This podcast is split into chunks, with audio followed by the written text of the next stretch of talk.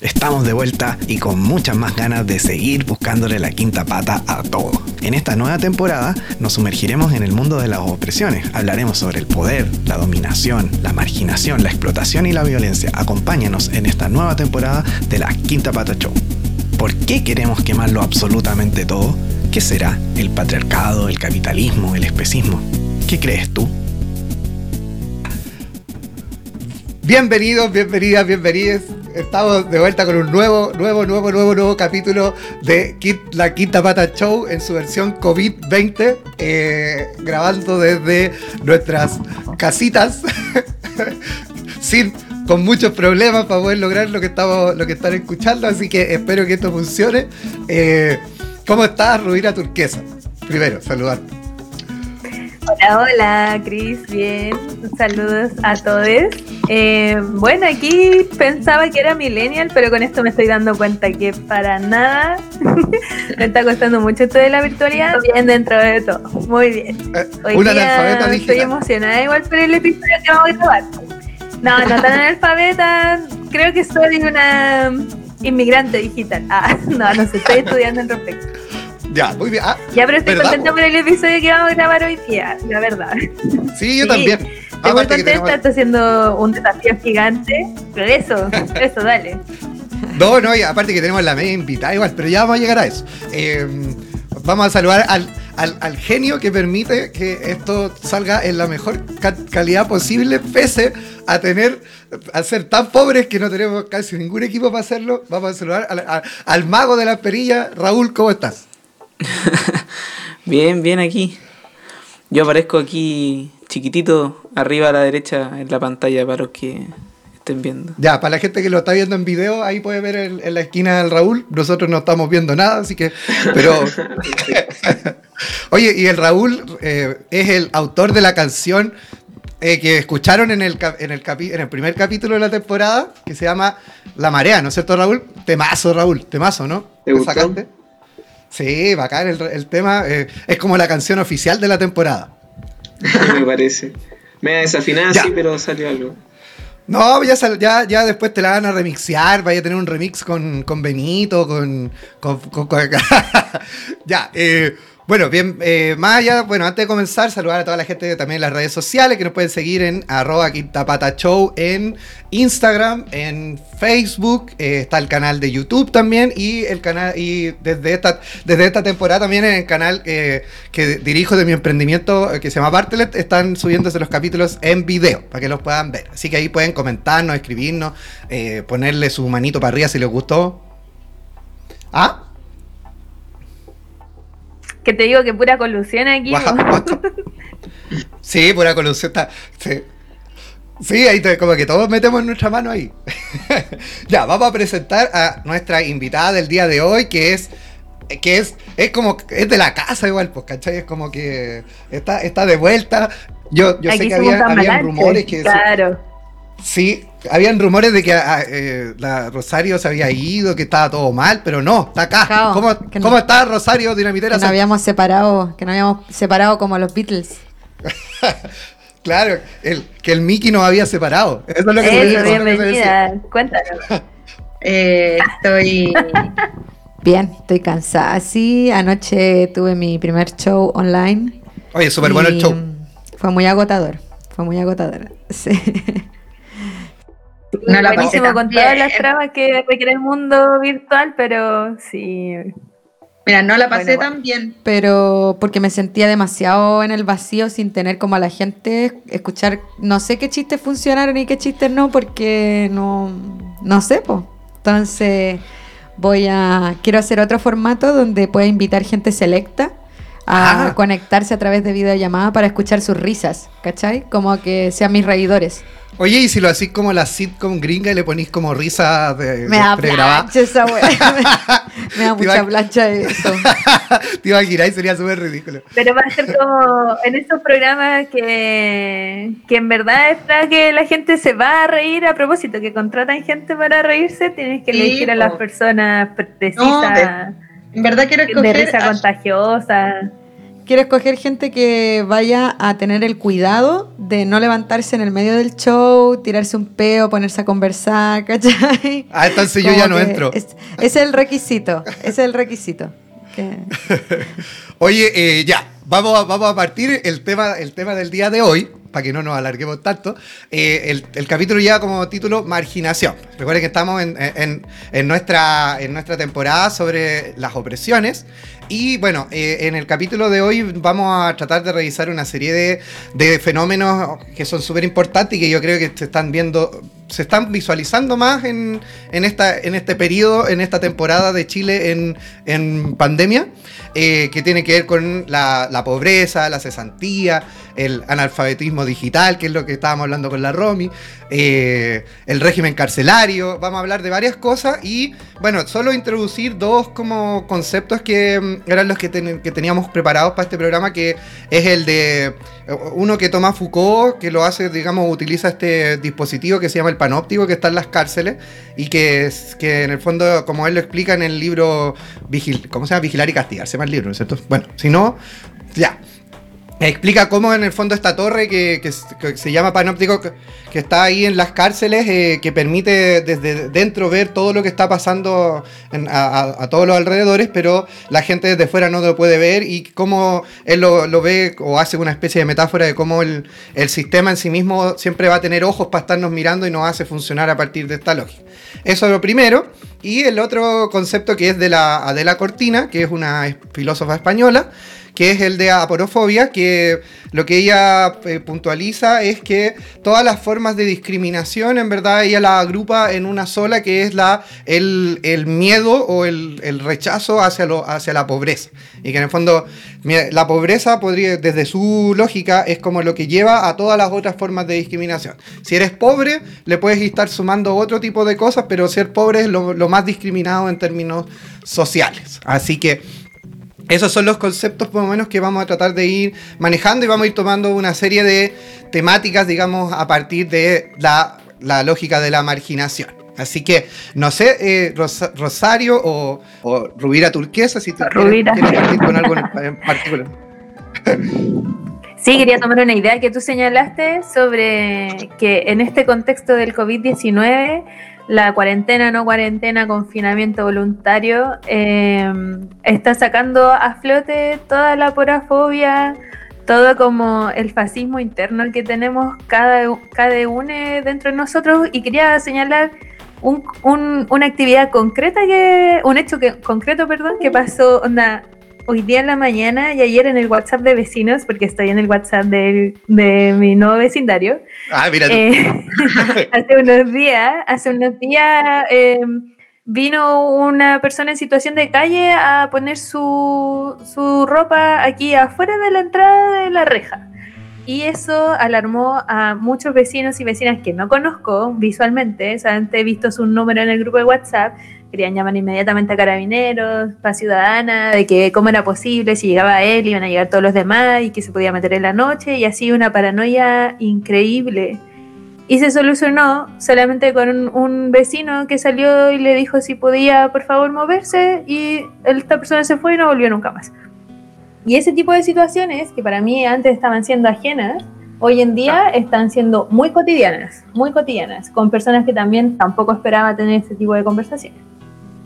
O sea, toda la... cultura del so safe, de las alarmas comunitarias, por ejemplo, digitales, donde la gente puede sapear cualquier cosa que uno está haciendo. De hecho, hay páginas de Instagram dedicadas solo a pantallazos de so safe de gente denunciando por so safe, no sé, desde hay una señora caminando con su perro en la noche y se ve rara, hasta, no sé, la vecina lleva barriendo toda la mañana y me tira el polvo, ¿cachai? Como, y llamando, y, llamando, poniendo alerta a, ciudad, a seguridad ciudadana, ¿cachai? Como para, por ese tipo de cosas, entonces... Oye, ¿tú cachai igual que en el fondo como que todo esto que relata un poco la, la y tú también, Rosario, que igual lleva como una serie de como prejuicios súper brigios, porque en el fondo es como, eh, ya, está esta persona, ¿cachai? Que puso su ropa. ¿Y cuáles son las cosas que empiezan a aparecer en la, en la mente de las personas? Como peligro, ¿por qué? Como porque te puede robar, como que empiezan a aparecer como una serie de, formas de discriminación, como que, o sea, yo lo digo o, lo trato de, ver desde la lógica como lo he observado en la vida, es como cuando la gente ve como gente en situación de calle o, homeless, como que creo que en inglés, es como, siempre se asume que la persona que vive en la calle es como, uno, está loca, dos, eh, como que te puede transmitir alguna enfermedad, tres te puede robar, cuatro te puede pegar. y como, eh, claro, como que está, como que las personas que viven en la calle como que no, como que no tienen ninguna, eh, ninguna como cualidad positiva. Así como que no, no sé si alguna vez como que socialmente se le ha visto con alguna cualidad positiva. Es como lo, es como lo, más bajo dentro de la sociedad, ¿o no? No sé. Sí, es que creo que además también hay un, un rollo de buscar un chivo expiatorio. O sea, para la sociedad poder como liberarse de la culpa de no estar haciendo nada, digamos, por estas personas, ¿cachai? Eh, se les ofrece como chivo expiatorio de todo lo malo, ¿cachai? O sea, como, ya, sí, no me, voy a, no, me voy a empatizar con el hecho de que hay alguien viviendo en la calle porque probablemente está loco, probablemente quiere estar ahí, probablemente es alcohólico, es un ladrón, drogadicto lo merece, ¿cachai? Como que siento que libera a la gente de eh, la responsabilidad de vivir en una sociedad donde hay gente que vive en la calle, ¿cachai? Como ellos se lo merecen y en el fondo por eso tampoco no hago nada al respecto. Mm. Igual, y lo cuático es que no sé si ustedes se han fijado que cada vez se ve, es más como, en, por lo menos en Santiago se ve mucha más gente en situación de calle durante los últimos años, pues mucho más visible de lo que creo que era antes, ¿o no? Yo creo en parte sí, pero también en esta época aumenta bastante. O sea, yo cuando en mi ex casa que estaba muy al lado del San Juan de Dios, en esta época ya siempre se llenaba el parque, la quinta normal y alrededores porque eh, lo que yo siempre he pensado que es personas que puta, en verdad no tienen un hospital cerca eh, están súper endeudados porque alguien está súper enfermo en su familia y se van a vivir afuera del hospital porque ya no les quedó otra más en Chile. Como me imagino que eso en, otros países no sucede, pero en Chile tú pierdes todo tu dinero, tus ahorros cuando alguien entra en una enfermedad que requiere tratamiento, que requiere que tú estés en, en una cama en el hospital todos los días en esta época es muy común y claramente antes del 18 de octubre del 2019 no era algo que quisiéramos eh, ver o que en verdad fuera tan notorio. Hoy en día es algo que se está discutiendo y que es necesario en verdad hacerlo porque como decía la Rosario, eh, tenemos que hacernos cargo como sociedad de las personas que están en situación de calle y, en muchas otras situaciones de precariedad y de, marginación, porque no es que se la hayan buscado necesariamente y por eso están ahí, que es la idea general. No, y el tema es que además eh, los como las investigaciones que se han hecho en materia de personas de situación en situación de calle, como se le dice acá, en situación de calle, eh, es que es un número que es súper bajo. Si bien ha ido subiendo con el tiempo en Chile, y yo creo que también los procesos migratorios contribuyen a eso, porque muchas personas que llegan a este país no tienen cómo pagar un lugar donde vivir porque es impagable. O sea, les, les cobran 250 lucas por vivir en una pieza, ocho personas en, apretado. Entonces, no, y ah, bueno, cualquiera que haya tratado de arrendar algo acá en Chile sabe que es muy difícil lograr arrendar. Entonces, las posibilidades que te quedan son básicamente la calle. O sea, eh, creo que eso también lo agudiza pero aún así es un número que es eh, manejable. O sea, no es una, una cosa que esté completamente fuera de poder ser abordada, por ejemplo, por las políticas públicas. No se requiere tanta inversión para sacar a la gente que está en la calle de la calle, ¿cachai? Y yo creo que ahí hace sentido un poco lo que tú decís, que en el fondo es como una excusa también el que se mantenga eh, para también, no sé, pues eh, manejar ciertas otras situaciones sociales, pues, ¿cachai? Como como en el fondo igual yo creo que hay, un trasfondo, no sé, aquí quizá me estoy pagando el medio rollo, pero el, trasfondo de decir, pucha, igual hay gente que está en peor situación que tú, pues, ¿cachai? Entonces también es como... Como que eso es como, como alguien está peor, entonces como que igual tengo que agradecer de que tengo una pega de mierda, ¿cachai? Como, como que me tratan mal porque, pucha, podría estar en esa situación, ¿cachai? Entonces... y, también hay una lógica ahí de la gente está en la calle porque se lo merece, ¿cachai? Porque es floja, porque no quiere trabajar, por eso vive en la calle. De hecho, y que es súper contrario a lo que indican las cifras, porque las encuestas que se han hecho de calle hablan que, no sé, el 70% de las personas que viven en situación de calle eh, trabaja, ¿cachai? Realiza algún trabajo. Eh, y mm. la mayoría quiere salir efectivamente de vivir en la calle. No es como una... Sí, hay un porcentaje de gente que efectivamente elige vivir en la calle porque no logra adaptarse a otros espacios. Particularmente las personas con eh, alguna patología psiquiátrica o, específicamente, por ejemplo, el alcoholismo es algo que te dificulta mucho vivir en comunidad o en familia y llega un punto en que la gente prefiere vivir en la calle, ¿cachai? Pero no, claro. Y la es la minoría. Claro, pero esa es la minoría de las personas que viven en la calle, ¿cachai? La mayoría son personas que trabajan en, en, están en una situación tan precaria laboral, no sé, pues pensemos cartoneros, cuidadores de autos, que en el fondo no les permite eh, sustentar otra forma de vivienda. Sí, y de hecho igual es, es cuático porque yo creo que como decía, decía un poco tú y la, y la Rubira, que eh, claro, no, no, no, implicaría mucho gasto en el fondo como generar una solución en términos como si hablamos desde lo económico, ¿cachai? Como, como no sé, entregarle, entregarle algún, de cómo funcionan estos gobiernos sería un bono, pero, en el fondo mejorar las condiciones eh, de acceso a, a, vivienda, trabajo, etcétera.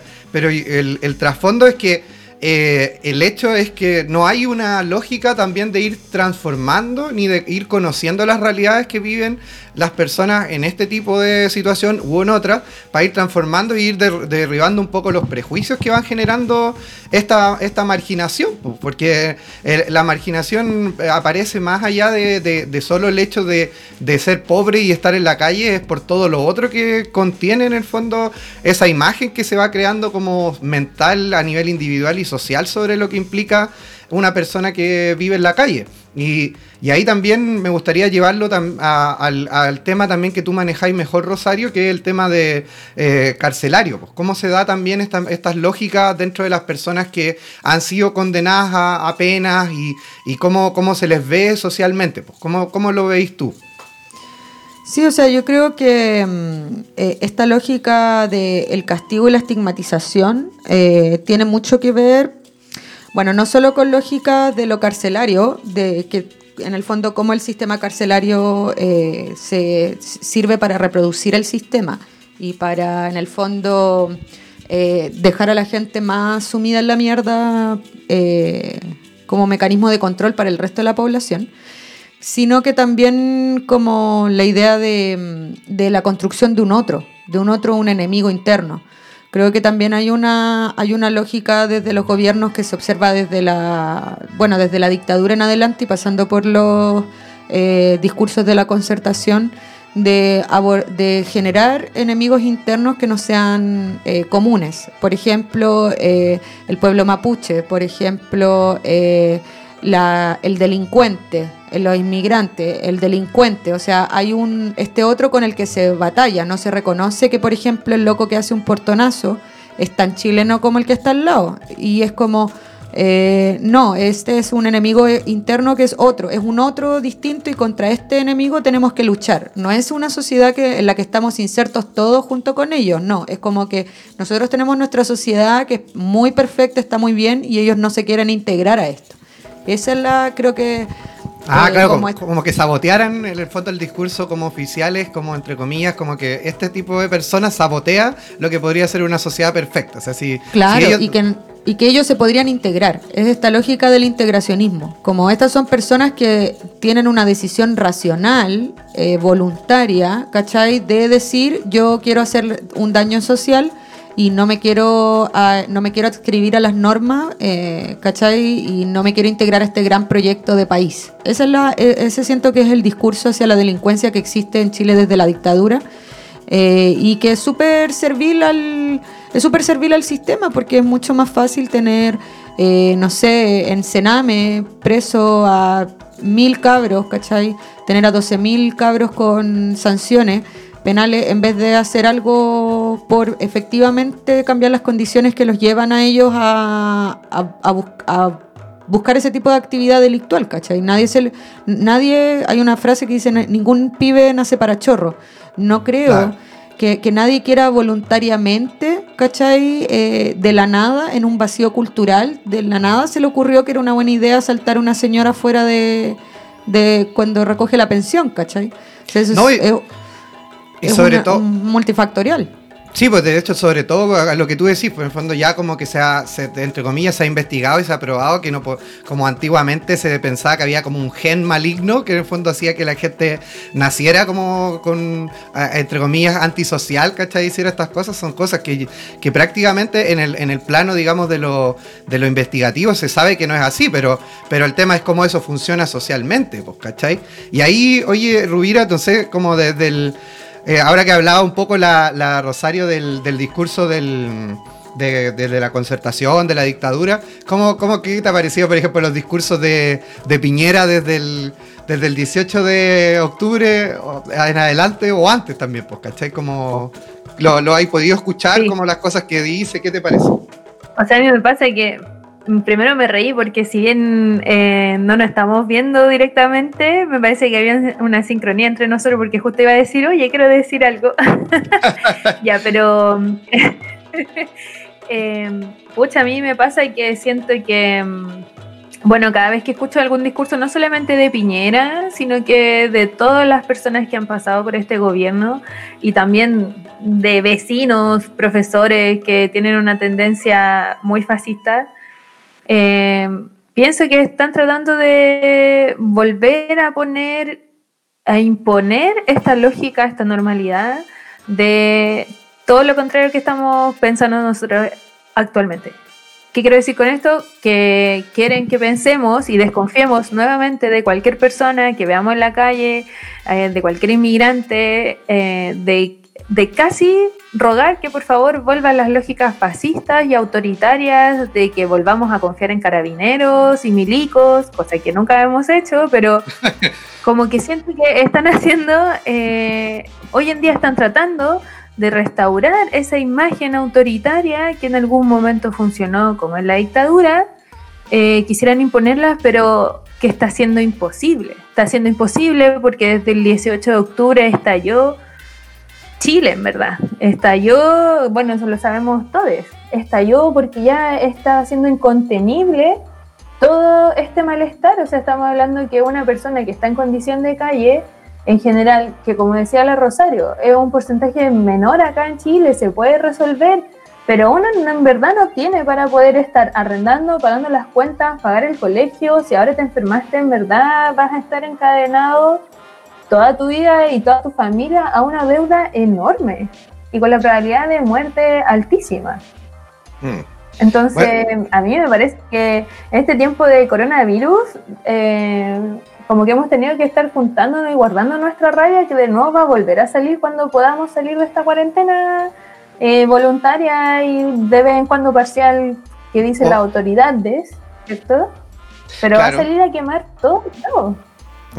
Y ahí igual es, interesante como tú lo planteas. Y, bueno, hicimos un, programa donde hablamos sobre estas formas de, manipulación mediática, como de, ir instaurando estas lógicas como más autoritarias. Y que por si alguien no lo escuchó, escuche ese capítulo, porque ahí como que analizamos un poco más eso desde, desde la lógica de lo que estaba pasando desde el 18 de octubre. Pero en verdad, como si revisamos el discurso de, o los discursos de Piñera o de Mañalich eh, vamos a ver de que aparece esto que dice la Rosario, pues se empieza a hablar así como a generar siempre un enemigo. Pues ahora el enemigo, eh, eh, antes el enemigo era como, no sé quién era, era la delincuencia en un principio, después era el, no sé, el narcotráfico, después fue el, terrorismo que, trataron de poner después del 18, ahora, ahora es la mm, eh, eh, empezó a ser el COVID, ¿cachai? Como, como, una, como una amenaza invisible, como todas las amenazas invisibles que tiene este gobierno.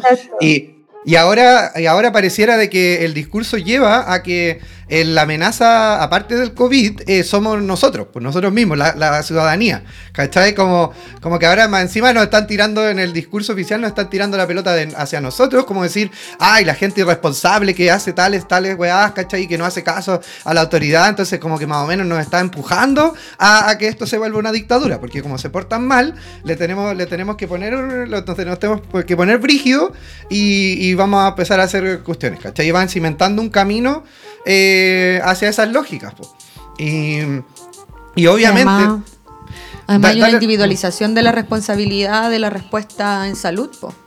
En el fondo, eh, hay los países que han logrado vencer el virus, igual lo han hecho con mayor autoritarismo y control de la población. El tema es que el tema es que eso ha ido de la mano con políticas que permitan que la gente siga eh, viviendo y alimentándose, ¿cachai? O sea, tú no podés mandar a la gente a encerrarse a la casa, eh, pero no darles ninguna alternativa para, para, no sé, no pagar las cuentas este mes, para poder recibir un, un bono de alimentación, como se hizo en otros países. O sea, por ejemplo, las artes. ¿Cómo tú culpáis a un loco que haga una fiesta de, 40, de 400 personas si el espectáculo y las artes no tienen ningún tipo de apoyo? No. No, no, o sea. ¿Qué, ¿Qué, va a ser un montón de gente que vivía, no sé, por, de hacer shows, por ejemplo, de comedia, que esto ya no se van a poder hacer por mucho tiempo?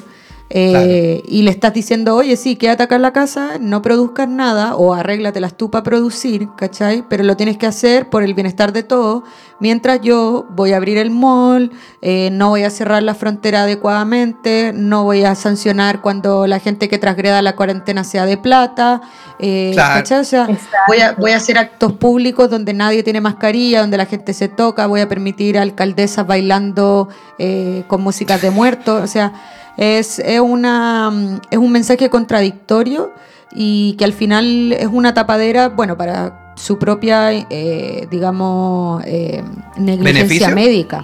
Es que es para tapar su negligencia médica, en el fondo. Ah, Toda la gente que se muera hoy en día por, por contagio terciario en este momento es responsabilidad del gobierno porque en el fondo, eh, más allá de que, la, de que la gente debiese tener precaución y debiese tener una cultura de educarse en salud, es una sociedad que lleva ahí eh, décadas eh, manteniendo la ignorancia. Entonces, ¿cómo le esperáis que una persona que tuvo, no sé, con cueva acceso a educación secundaria, sepa que ante un virus eh, lo primero que tiene que hacer es lavarse las manos, toser en el codo, evitar aglomeraciones? O sea, es una sociedad que no está educada para eso, no la educaste para eso, no la educaste para tener un sentido colectivo del cuidado y ahora le pones toda la responsabilidad de lidiar con una pandemia, ¿cachai?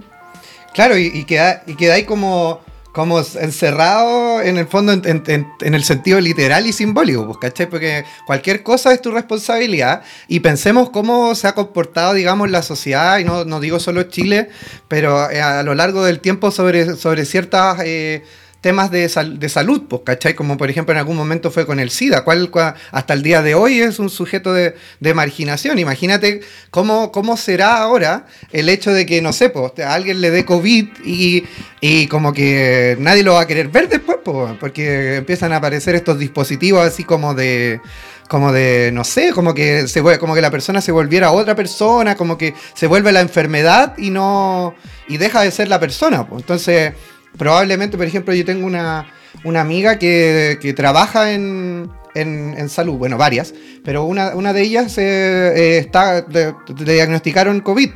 y, y, la, y sus compañeros y compañeras de trabajo, no todos ni todas, pero algún par, como que al tiro la discriminó, ¿cachai? Y como y la empezó a culpar de que, de que más o menos casi como que se hubiese contagiado porque quería, ¿cachai? Como para hacer un daño.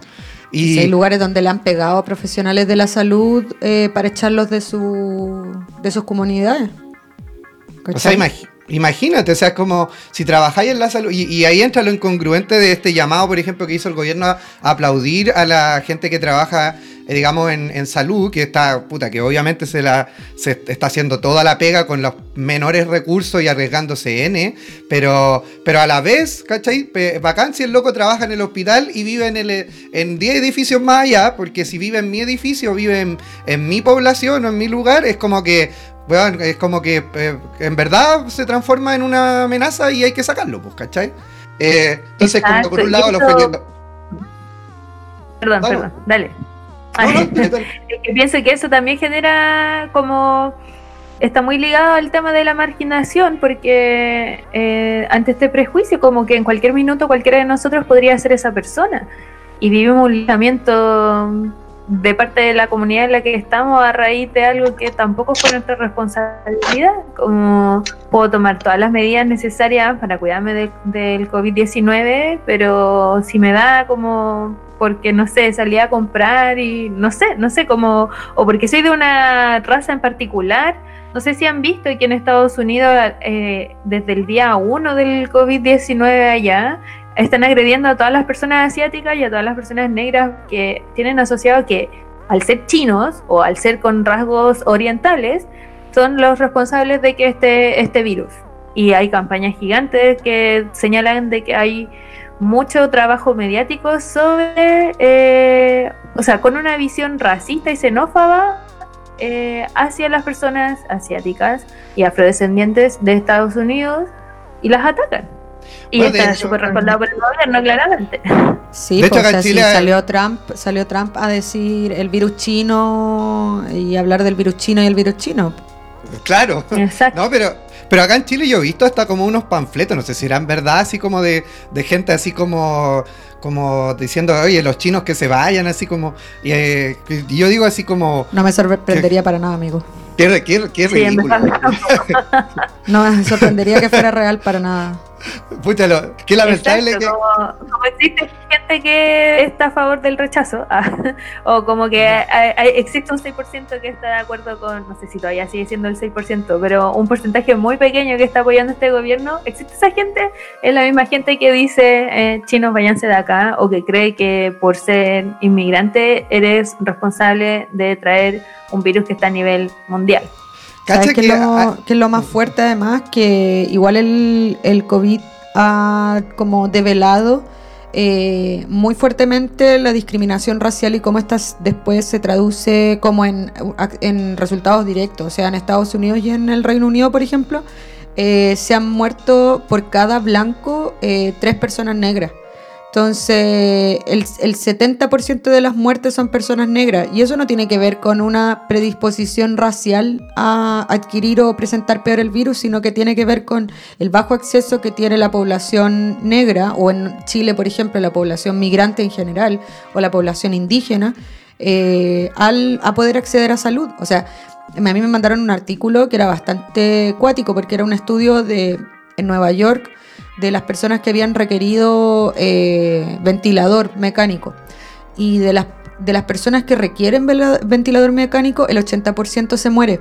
O sea, incluso con ventilador mecánico son súper bajas las probabilidades de supervivencia. Entonces imaginemos la gente que ni siquiera va a tener, va a poder acceder a, un ventilador mecánico, o sea, están simplemente eh, perdidos y se asume y, eso, y en eso cae cualquier persona pobre en este país o cualquier persona racializada. No, y ahí, por ejemplo, se me viene al tiro el tema del régimen carcelario nuevamente, porque he estado viendo como el hecho de, se ha hablado mucho del tema de, hacer la, algunas como cambios de condena para cumplir en, en las casas como arresto domiciliario. Y mira, en verdad yo no he visto tanto el caso como se ha dado en Chile, pero como sigo un canal de, mm, de Instagram de, y de YouTube que se llama País de Boludos, que ya lo habíamos hablado alguna vez, eh, ahí hacen como un, programa diario donde hablan de la situación del COVID, eh, de lo que está pasando dentro de, Argentina y otros lados.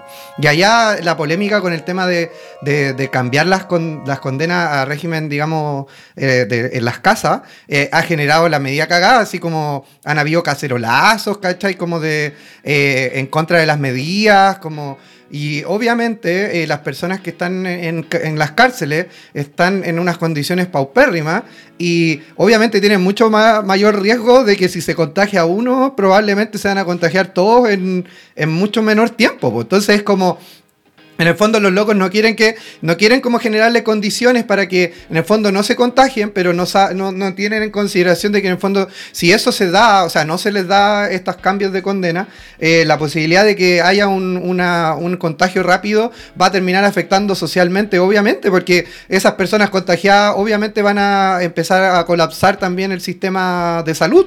Entonces, hay un, hay un, hay un tema súper, súper complejo y súper como yo, yo no, en verdad lo encuentro terrible, ¿cachai? Como en el fondo es como, ay, como que se queden ahí en, la cárcel y que, se, y que se pudran ahí en eso, ¿cachai? Como que también tiene que ver con esta lógica que, por lo menos la que yo entiendo, de que nadie cree en el régimen carcelario, pues, ¿cachai? Eh, como que no está hecho de una manera tan O sea, harta gente, cree, harta gente cree en el sistema carcelario. De hecho, creo que eh, hoy en día hemos visto como incluso desde sectores de la izquierda, si uno se mete a ver esta eh, esta proliferación de Instagrams de la revuelta popular, que está eh, cero, cero apañe, cero solidaridad con gente presa. O sea, mucha gente que pasó de tener un discurso de vamos todos por la dignidad, de hecho hay hasta un meme de eso, vamos todos por la dignidad, menos la dignidad de los presos, que los presos se queden muertos adentro y que ojalá se mueran, porque en el fondo creo que también hay una, incluso también hay una idea como incluso inconsciente de esta limpieza social, ¿cachai? Como un loco se van a morir todos en la cárcel y filo. Es como que menos bocas que alimentar en la cárcel, ¿cachai? No, igual a lo que yo me refería como del hecho de que la gente no cree, me, refiero como a la lógica del, de la cárcel como una, una institución que rehabilita. Ya, pero como que de ahí me planteaba yo. Pero creo que, claro, ahí obviamente la gente cree en la cárcel como la cárcel como el castigo, pues, ¿cachai? Como punitiva, pero no como, como rehabilitada, porque en el fondo cualquier persona que haya tenido eh, un antecedente delictual, eh, de hecho se habla en, la terminología común, es como tener los papeles manchados, ¿cachai? Y tener los papeles manchados en este país es, es cuático, pues, ¿cachai? O sea, eh, ¿quién puede conseguir trabajo dentro de las pocas posibilidades de empleo que hay para toda la sociedad. Eh, Exacto. O sea, imagínate, imagínate si tú, eh, lo que se hablaba con el tema migratorio, ¿cachai? Como onda, ya, que vengan, que la gente como, como más liberal, entre comillas, era como, ya, que venga gente de, de afuera, pero que, pero que no tenga antecedentes delictuales. Entonces, en el fondo es como, ya, si la persona tiene antecedentes delictuales y cumplió su pena, entre comillas, o sea, lo, cumplió con lo, que se le, con lo que se le castigó, en el fondo, si nosotros creyéramos en el régimen carcelario, pensaríamos que la persona sale rehabilitada, pues entonces como que no tendría, no deberíamos tener problemas. Pero el tema es que como no se cree en el régimen carcelario, entonces es como que si ya tuviste antecedentes es porque ya eres malo y eres malo para siempre, pues, ¿cachai? Y aléjate. Y por favor, ándate. Y es que además también hay mucha gente que preferiría que a la gente que, que, infringe la ley eh, los mataran nomás, los, los eliminaran, sería mucho más simple. Y, es gracioso porque la mayoría de la gente que te dice esto también incurre en ilegalidades, ¿cachai? O sea, también se ha, se ha colgado alguna vez del cable, ha bajado una película pirata, ha, ¿cachai? Ha comprado marihuana en la esquina, o sea eh, pero no se perciben a sí mismos como, eh, como delincuentes porque no se consideran a sí mismos como pobres, ¿cachai? Claro, o sea, igual por ejemplo es lo que se toma mucho esto de que la gente de, de plata va a comprar eh, drogas a los lugares que odian, po, o sea, como que van a comprar coca al lugar donde supone que toda esa gente tiene que morir.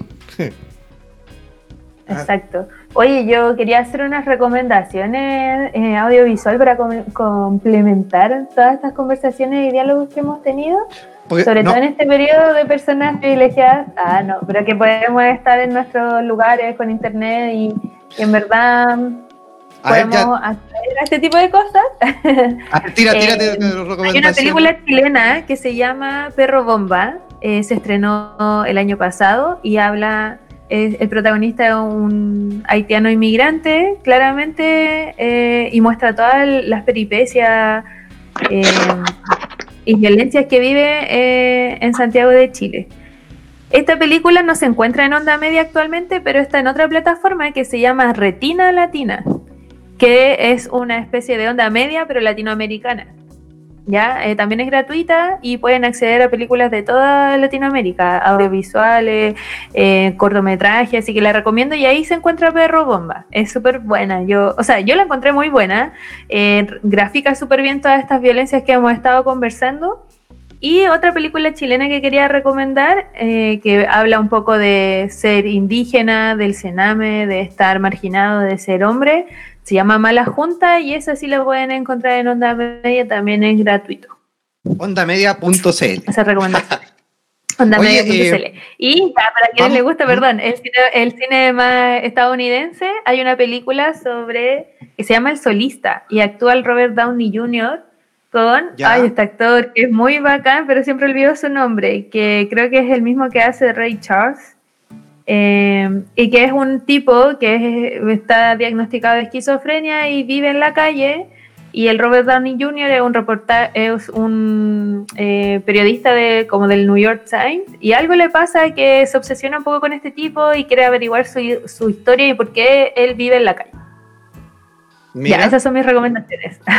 igual yo también tengo mis recomendaciones, pero yo creo que vamos a una pequeña pausa musical que está a cargo ahí de, nuestro pulento Raúl, que no sé qué seleccionó, y volvemos con eh, ya la última parte donde vamos a, tratar de hablar algunas otras recomendaciones y eh, un par de temitas que nos quedan ahí pendientes. Ya, así que vamos a, vamos a la pausa y volvemos con la última parte de este capítulo de marginación de la Quinta Pata ah, ah. Que no nos detenga todo esto, hermanos. De la pandemia, de antemano. Toco la espinaca, cachas si sangra la humanidad. Falta empatía, no hay sequía de pensamientos. Es la poca inversión de nuestros tiempos muertos. Abona el huerto.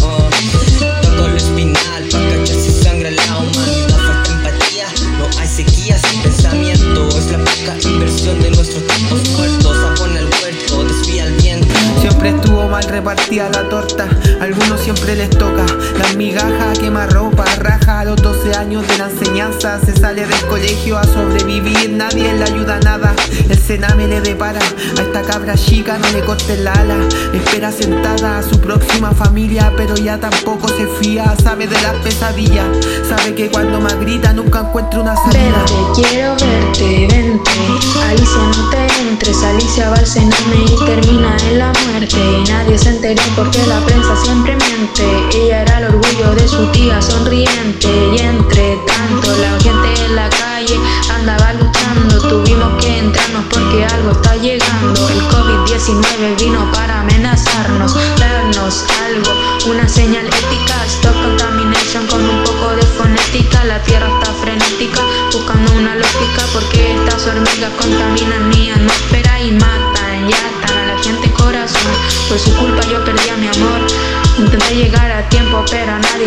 Porque yo era el pájaro que sin nada se quedó.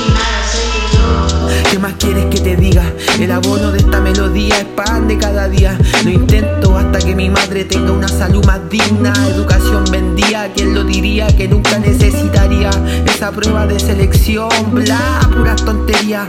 Piñera descubriría si el pueblo se organiza. La asamblea constituyente aterriza. Felicidad es tu sonrisa. Que en cuarto básico estoy pintando la Mona Lisa. Realidad ficticia, no me sorprende si te raptan y no te vuelvo a ver al otro día. Militar de pacotilla, traidor, vende tu alma al mismísimo diablo. No se trata de disparar tú, disparo yo. Se trata que liberen los ríos y el agua fluya hasta el pozón. Le dé la vida a la nación, basta de corrupción. Chaleco amarillo, apaga la televisión. No sería extraño que el virus ellos hayan creado. Si el 73 planearon un golpe de estado, no sin antes haberse acoplado con la CIA y otros gringos bastante alarmados. Y jugaron con el hambre, el terror y la miseria, con la vida de familia y otras cuantas tragedias. Y trajeron, di que la solución, sí, claro, con un traje, pobres y represión. Pobres como llueve,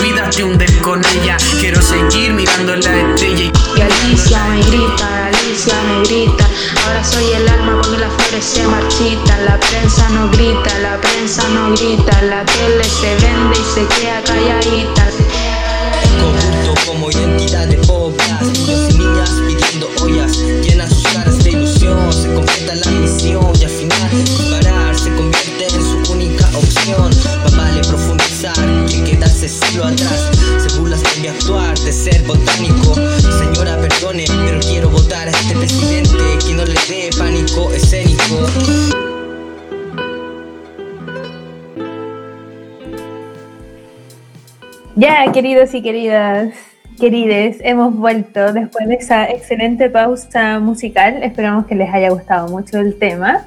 Pueden dejar sus comentarios en nuestro Instagram, en Facebook, recomendarnos también, aprovechen la energía. Y bueno, ahora continuamos con las recomendaciones que Rosario nos tiene al respecto. ¡Woo!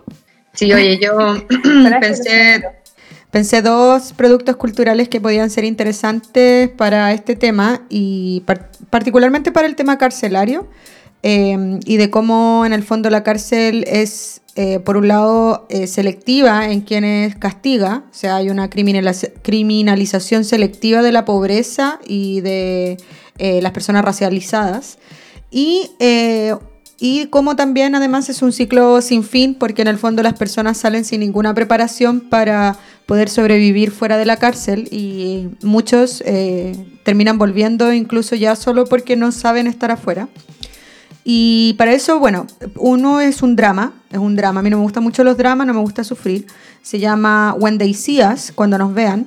Y es eh, una serie que está Netflix, la pueden ver, eh, sobre el caso de la corredora de Central Park, que fue una mujer que fue violada y cinco hombres eh, negros fueron, bueno, eran jóvenes, la verdad, eh, fueron eh, señalados como culpables, acusados y condenados, y estuvieron varios años en prisión hasta que finalmente se les pudo, en el fondo, exonerar. Está dirigido por Ava DuVernay, y de verdad la recomiendo mucho porque es una buena muestra, bastante desesperanzadora, eh, de la estigmatización que tiene el sistema penal respecto a las personas negras. Está en Netflix. ¿Cómo, ¿Cómo se llama, Rosario? When They See Us. When They See Us, cuando nos vean. Y eh, la otra es hora, que es en clave comedia y que creo que es una infaltable para, para aprender algo sobre la cárcel, si bien es una mirada muy romantizada, ¿cierto? Incluso dentro de su crudeza, es Orange is the New Black, que, em, bueno, es una cárcel de mujeres, es la historia basada en, una historia real de una mujer blanca eh, que va a la cárcel por un año por haber estado involucrada, no me acuerdo si la, la de la vida real estuvo involucrada en narcotráfico, pero la de la serie sí, y ella se presenta de manera voluntaria para cumplir esta pena y muestra en el fondo, eh, primero, las diferencias de lo que es ser blanco y rico y estar en la cárcel y lo que es ser pobre y racializado, en términos del apoyo en el exterior, incluso de los ingresos que puedes manejar adentro de la cárcel. Y también muestra eso, la crudeza del salir. O sea, la última temporada eh, la protagonista sale, porque era una condena corta, no estoy haciendo un spoiler, en algún momento iba a salir eh, pero la última temporada muestra en el fondo la vida fuera de la cárcel de varios personajes y cómo eh, la, sociedad les entrega distintas oportunidades según desde dónde vienen. Entonces creo que eso, recomiendo esas dos series. Eh, oh my God. When They son seis capítulos, es una miniserie, y Orange is the New Black son varias temporadas, pero mm, claro, es una enclave más comedia, más relajada. Oye, todavía no termino de ver Orange the New Black. Voy a, voy a, voy a ponerla en la lista. Bueno, yo tenía también algunas recomendaciones. Voy a seguir con. voy a salir un poco el libreto porque para seguir como la misma lógica. Eh, hace un par de meses vi una serie argentina que se llama El Marginal.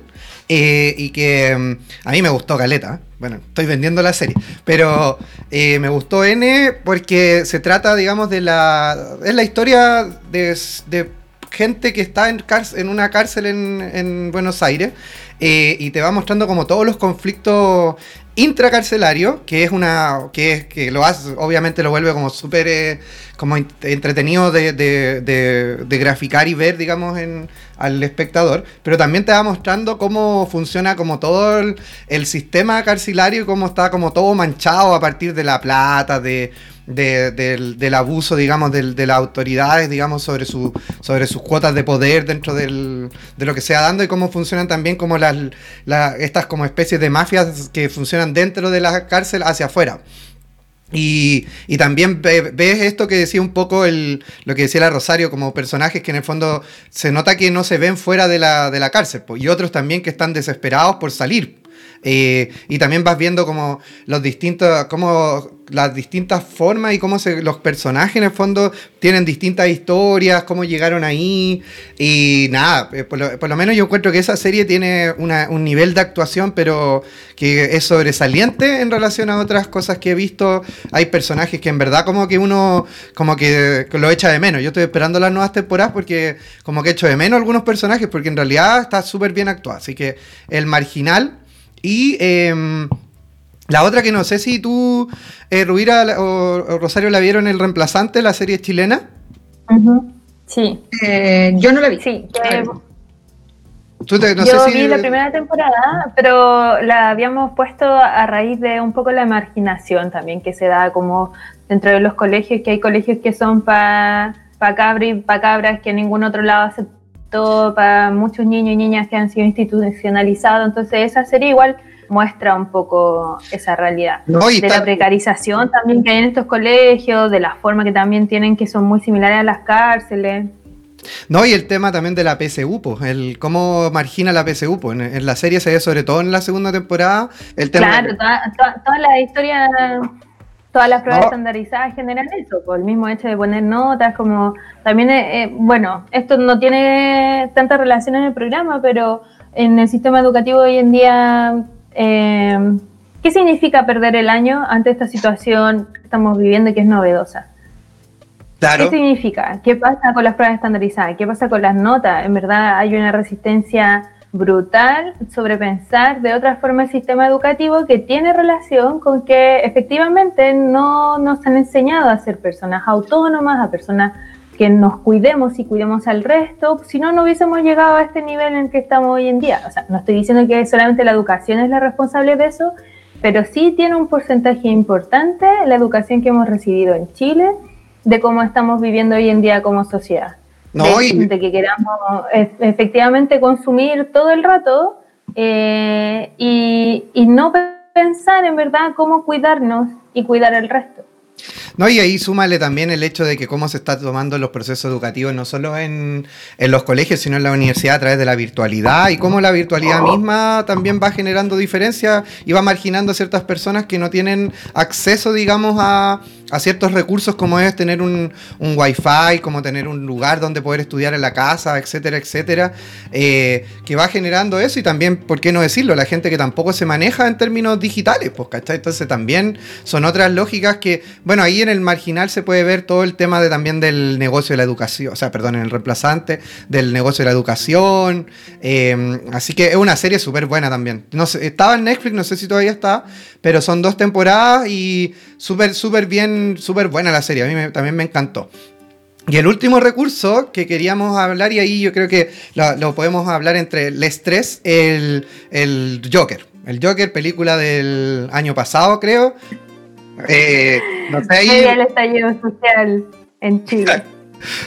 ¿Verdad? Pues que no sé, ahí, Rubira, Rosario, ¿qué les gustaría comentar ahí sobre el Joker? Que excelente película también. Eh, no sé si eh, no, lo habíamos comentado, ¿crees? Parece que igual la habíamos comentado en algún momento. Lo habíamos comentado en el, capítulo, sí, el capítulo que anexaba la temporada y de despedida. Tienen toda la razón, tienen toda la razón. Pero eh, es, un, es, una película muy buena en el fondo para ver desde la lógica de cómo, cómo se va dando la marginación del, del personaje, como para verlo también desde esa óptica, eh, a través Es que lo que pasa es que al Chris le gusta tanto, le gusta tanto, tanto que le decían todos los capítulos y por eso se diñó el pelo así también, pues, ¿cachai? ¿Sabes qué? Yo creo que lo que mejor creo que lo que mejor muestra el Joker es eh, cómo los, eh, las instituciones de salud eh, mental, por ejemplo, aunque eso se puede traducir a hacer esta lectura de cualquier institución social hoy en día en las sociedades occidentales capitalistas, en el fondo no buscan intervenir de ninguna manera la situación de los sujetos, sino ser meros como gestores del malestar social eh, para mantener en el fondo como a la ciudadanía eh, adormecida, eh, empobrecida y en el fondo no entregarles las herramientas que necesitarían, por ejemplo, para cambiar su situación, porque esas herramientas en esta sociedad serían, no sé, la conciencia de clase, la organización popular. En el fondo, nunca va a haber ninguna intervención desde el Estado eh, que esté orientada a cambiar el problema, las problemáticas que atiende, porque la problemática es, en el fondo, el Estado. Entonces, eh, cuando tienes un Estado que, que es un Estado capitalista que sirve a un sistema, no vas a tener intervenciones de salud mental orientadas a que la gente se sienta mejor, solo que pueda producir. O sea, que pueda estar medicada para poder asistir a su trabajo o que no esté tan deprimida como para eh, suicidarse y poder seguir produciendo, pero en el fondo no, no están interesados, no creo que pueden haber profesionales individuales con motivaciones distintas, pero es un sistema que está eh, orientado a otra cosa y que les, eh, les pone las limitaciones de otras cosas.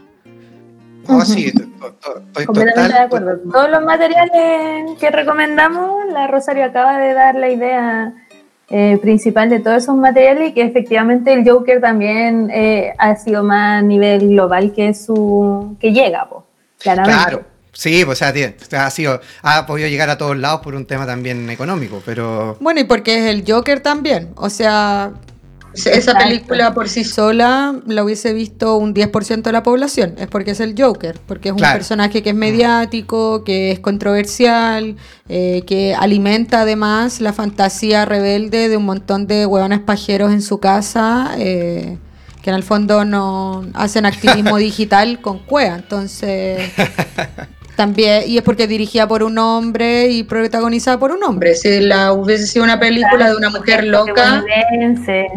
Claro. o sea, hubiese sido algo realmente subversivo no es mainstream. Nada, nada realmente subversivo es mainstream porque por algo atrae tanto y por algo lo, lo, lo, lo ponen. O sea, lo censurarían si fuera realmente controversial. Toda, toda, la razón, Rosario. Ahora, ahora me, me, me, abriste la, me abriste toda la mente. Eh, oye, eh, Rosario Sánchez, Dinamitera Sánchez, muchas gracias por haber venido esta vez a tu casa nuevamente como invitada. Tú sabes que puedes venir cuando Literalmente en mi casa, en todo caso. claro. No, no, casa así como. no, siéntete como en tu casa. Bueno, sí, pues. estoy, No porque, no porque quiera necesariamente estar aquí sentada, pero estoy ahí. Sí, eh, no me queda otra. No sé, Rosario, que, bueno, pueden seguir a la, a la Rosario, arroba dinamitera Sánchez en, en Instagram. Pueden buscar sus shows en Chile Comedia. No, Chile Comedia no, ya voy a cambiar de etiquetera, pero ah, en mi, mi, Instagram, ahí siempre estoy hablando de mis shows y también pueden encontrar eh, cómo inscribirse eh, o me pueden mandar un, un correo a rosariosánchez.contacto.gmail.com para inscribirse en mi taller permanente de feminismo online. Eh, voy en la sexta clase y mm, ha estado súper bueno. Sí, de hecho he escuchado comentarios por ahí de gente que está en el, taller y encuentra que está la raja. Así que si quieren inscribirse ahí con los talleres con la Rosario también o ver los shows, estén atentos a sus redes sociales. Los, el taller de feminismo es gratuito, es eh, por aporte voluntario. Eh, ah. Los shows no. muy bien, muy bien, muy bien. De hecho, yo soy fan de la Rosario y he tomado como todos sus talleres. Hoy le he ayudado en los talleres de comedia de stand-up cuando le prestaba el espacio. Y en verdad son muy buenos sus talleres. Ah. Enseña súper bien, sabe harto, así que full recomendada. Además, los he actualizado todo, entonces le he puesto películas nuevas. Como que cada vez que hago un taller me gusta volver a hacerlo, armarlo de nuevo. Entonces, cada taller, cada sesión tiene cosas distintas. Pues no sé, tuve dos años haciendo talleres sobre el amor y recién ahora le vine a incluir una dinámica, o sea, una variable que no había considerado, que era como la mercantilización de los afectos. Ah, entonces ha, sido interesante poder escarbar cada vez más. No, la raja, la raja. Genial. la, es, de las personas más pulentas que ha dado el, mundo, el universo. Exacto, sí, todo. Multifacética. No, la, hace toda, es tan pulenta. Oye, eh, ya, vamos a dar por, finalizado el programa de hoy. Vamos cerrando. Yo, yo ya me despido. Eh, muchas gracias, Rosario. Muchas gracias, Rubira. Chao, eh, gracias por invitarme. Muchas gracias. Que pase bien. Y no, gracias a ti, gracias a ti. Bueno, exacto. Recuerden seguirme en las redes sociales, Facebook, Instagram y que nos pueden estar escuchando en Spotify. Recuerden compartir en, sus historias también. Exacto, en YouTube. Poner comentarios en nuestras redes sociales si hay alguna temática, alguna recomendación más de las que vimos, canciones, todo lo que quieran. Nos vemos, nos escuchamos en un próximo capítulo. Gracias. Bye bye. Besitos, besitos, chao, chao. besitos, besitos, chao.